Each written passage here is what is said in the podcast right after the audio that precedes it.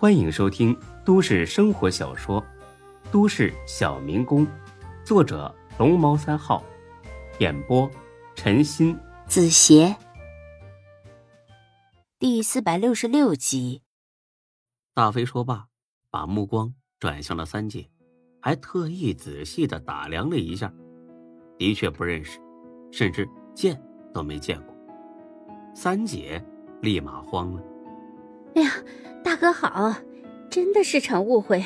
我哎，没等说完，大飞狠狠的扇了他一耳光，估计是连吃奶的劲儿都用上了。这三姐一个趔趄，差点摔倒，脸上立马浮现出一个很明显的红肿掌印。跟他来的那帮小弟也怂了，眼睁睁的看着大姐挨打，却没一个敢吱声的。不过呢。他们今晚也算没白来，虽然一会儿呢要挨顿暴揍，但至少也见识了什么叫真正的大哥。三姐先前的嚣张和傲慢全部不见，一个劲儿的赔不是，就差没跪下。大飞还不解气，又连着扇了他三个耳光。你不是挺牛吗？三姐是吧？外号挺霸道啊！我以后跟你混行不呢？我错了，大哥，以后再也不敢了。大飞哥冷冷一笑：“ 咋的？我能相信一个婊子的话啊？还以后？今天这账还没算完，你跟我俩扯么啥以后啊？我是不是得让你好好长长记性啊？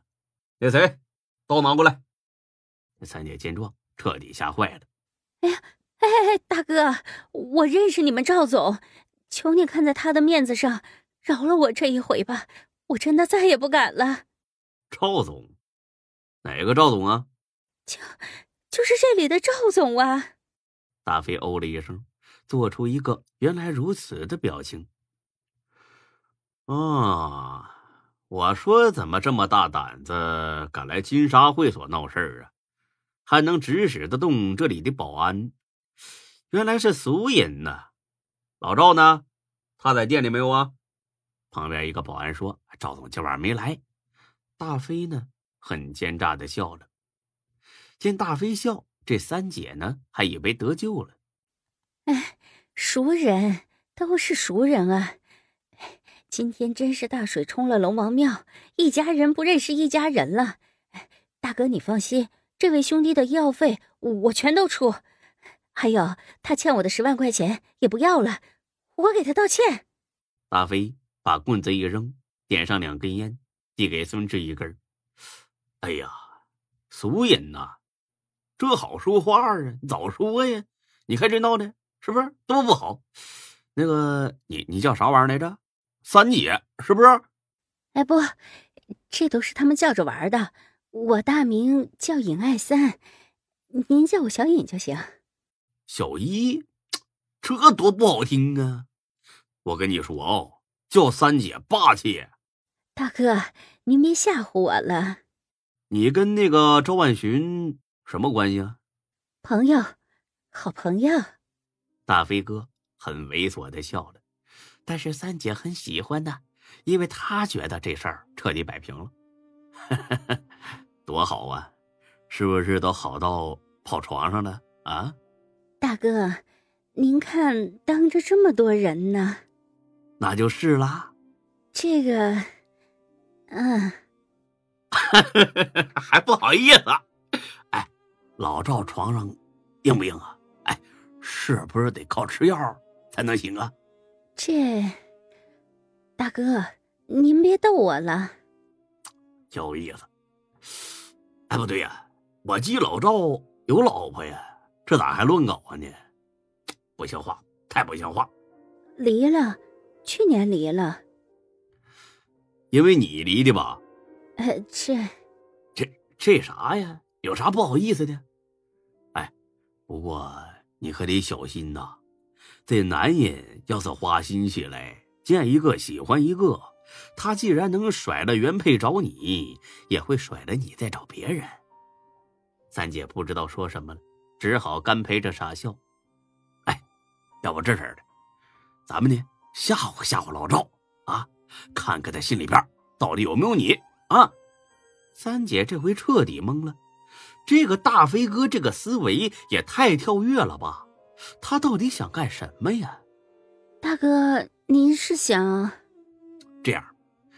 你给他打个电话，就说你在金沙会所玩，被人打了，哎，看看他啥反应。大哥，这样不好吧？有啥不好的呀？孙志啊，你想不想看呢？孙志知道大飞的用意是把赵万寻找过来，立马点头。看着没有，我兄弟想看。哎呀，我兄弟都受了这么大委屈了，提这点小要求过分吗？打吧，赶紧的啊！三姐是骑虎难下，不敢不打。那，那我打。哎，等等啊！别说我在这儿啊，就说被不认识的打了，听着没？啊，听见了。三姐掏出电话打了过去。这个赵万寻似乎是喝醉了，一听立马炸了。等着，我这就过去。挂了电话，大飞哈哈笑了起来。哎呀，果然真耐呀！你听听，这把老赵急的啊，声音都变了，嘿嘿嘿笑死我了。正笑着呢。一边那头，保安电话响了，大飞一把夺了过去，果然是赵万寻，估计是想骂这保安：“你老板马子都被打了，你小子严重失职，还不赶紧过去帮忙？”但这个电话肯定是接不通了。哎，老赵急眼了哦，偏不接，听着没有？不能接哦。是大哥，我我我不接。三姐呀，别愣着呀。来坐坐坐坐坐坐坐下说话啊！你说这么宽敞沙发不坐白不坐啊！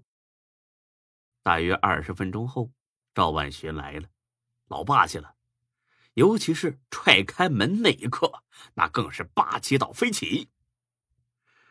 m 地的，谁找死呢？看到大飞的瞬间，完美的解释了什么叫秒怂。估计那一瞬间呢，酒也醒了不少。按理说呀，他也是坤沙集团高管，级别和大飞呢不相上下。但这个社会从来都是靠人脉说话的。你赵万寻的背后可没沈金虎这样的大哥呀。你在丁坤面前也没大飞这么红，那自然没办法跟大飞叫板。他可记得清楚呢，当初大飞打了沈金龙都没事更别说是打他了。再看孙志，原本就一脸惨样。因为刚才呢抹了些消肿的药水，此刻更加狼狈。再看尹爱三，花容尽失，正襟危坐，求救似的看着自己。在会所待了这么多年，不用问他也知道发生什么事儿了。欺负小鬼欺负惯了，这次遇上真神了。哎呀，大飞哥，孙总，你们过来玩怎么不说一声呢？我好给你们安排呀。大飞不屑的哼了一声，尹爱三这才明白自己又被耍了。好了，这人都到齐了哦，也该说正事儿了。赵万寻呢，还一个劲儿装傻，他也是没办法，撕破脸他不敢，只能和稀泥，顶多呢让三姐赔礼道歉，再赔点钱，那就是了。都是坤沙集团的，他相信大飞至少会给自己留点面子，但这次。他错了，大错特错！哎呀，别这么严肃嘛，大飞，都是自家兄弟，有什么事好商量。呃，丁总不是说过吗？呃，自己人可千万不能内讧。我，啪，响亮的一巴掌，当然不是扇的赵万寻，那样呢，太不给他面子了。丁坤那里也不好交代，他扇的是尹爱三，不过这也够让这个赵万寻丢脸的了。老赵啊，这婊子现在是无法无天了。先是敲诈孙志，后来还打人。我听说他是你马子，他这么嚣张，不会是你指使的吧？这大飞哥平时疯疯癫癫，但是到了关键时刻，比谁都聪明。这不，一句话就把这屎盆子扣在了赵万寻的头上了。赵万寻当然不认呢，他要是认了，就是找死。孙志只需把前几天那些话告诉丁坤，这赵万寻马上就得去海底喂鱼。都说男人在自己女人面前时候最要面子，但这会儿赵万寻顾不上了，毕竟命比女人重要。哎，不不不，我不知道啊，我真的不知道。艾三呐，你怎么敢这么对孙总啊？你疯了你啊！这尹艾三想哭的心都有了。当初傍上赵婉寻，立马野鸡变凤凰，过上风光无限的日子，可没想到这么快就栽了。老赵，我不是故意的，我真不知道这是大飞哥的兄弟，不然借我一百个胆子我也不敢呀！我没说完，又挨了一巴掌。现在说不敢了，老子信吗？谁不知道孙志是暖水湾副总啊？敢找他麻烦，我看你纯粹就是跟我们坤沙集团过不去吧？这屎盆子越扣越大，赵万寻也越来越慌。大飞哥，你消消气哈啊！有什么事好商量嘛？让他给孙总赔礼赔钱，那都是坤沙集团的兄弟，咱们大事化小，小事化了，让他传出去影响不好。哎呦，你这么一提醒，我想起来了，你是店长，孙志是副总，这属于集团高层内部矛盾呐。按照规定，应该报给丁哥，让他解决。哎，提醒的好啊，老赵啊，我这就给丁哥打电话汇报一下啊，看丁哥是啥意思。这赵万寻真是恨不得扇自己的嘴，这哪是大事化小啊，简直是要捅破天！别别别，大飞哥，千万别告诉丁哥，我求你了，说我求求你了。当着这么多小弟面，能说出这种话，也算是卑微到极致了。行，老赵啊。我给你个面子啊，先不跟丁哥说。不过这事儿呢，要是解决不好，我肯定会找丁哥替孙志讨个公道。哎，一定解决好，绝对解决好。孙总啊，您说怎么办，咱们就怎么办。大飞呢，拍了拍孙志肩膀：“老弟啊，这赵总都发话了，你也别太计较，给他个面子啊，也给大哥我一个面子，行不行？”孙志笑了，呵呵呵呵呵，终于等到这一刻了。哦，那也行，那就按三姐说的办吧。赵万轩立马答应。可他不知道，三姐说的是先拿一百万，再剁一只手。这三姐一下子瘫了。大飞呢，让人去拿刀。哎呀，这还是老赵讲道理啊！既然你答应了，那我就照办。先剁他手，一百万吧，这是明天送过来啊。赵万学愣了，很游离的看了看尹爱三，臭娘们儿，你这是自己坑自己呀！别别别，大飞哥，孙总，我不是这个意思，我是说，大飞终于爆发了，他猛地推了一把赵万寻，差点把他推倒。这里轮得到你发话吗？你算个屁呀！众人再一次惊呆了。这是要彻底撕破脸皮呀！赵万寻，你们给我听清楚了哦！老子今天对你够客气了，这婊子爪子，你来剁，不然的话，你给我等着！这就是赤裸裸的威胁了。估计等着的不是什么宴请，而是一顿暴打。赵万寻彻底崩溃了，全身哆嗦起来。还跟一条垂死的狗似的，眼巴巴的看着孙志。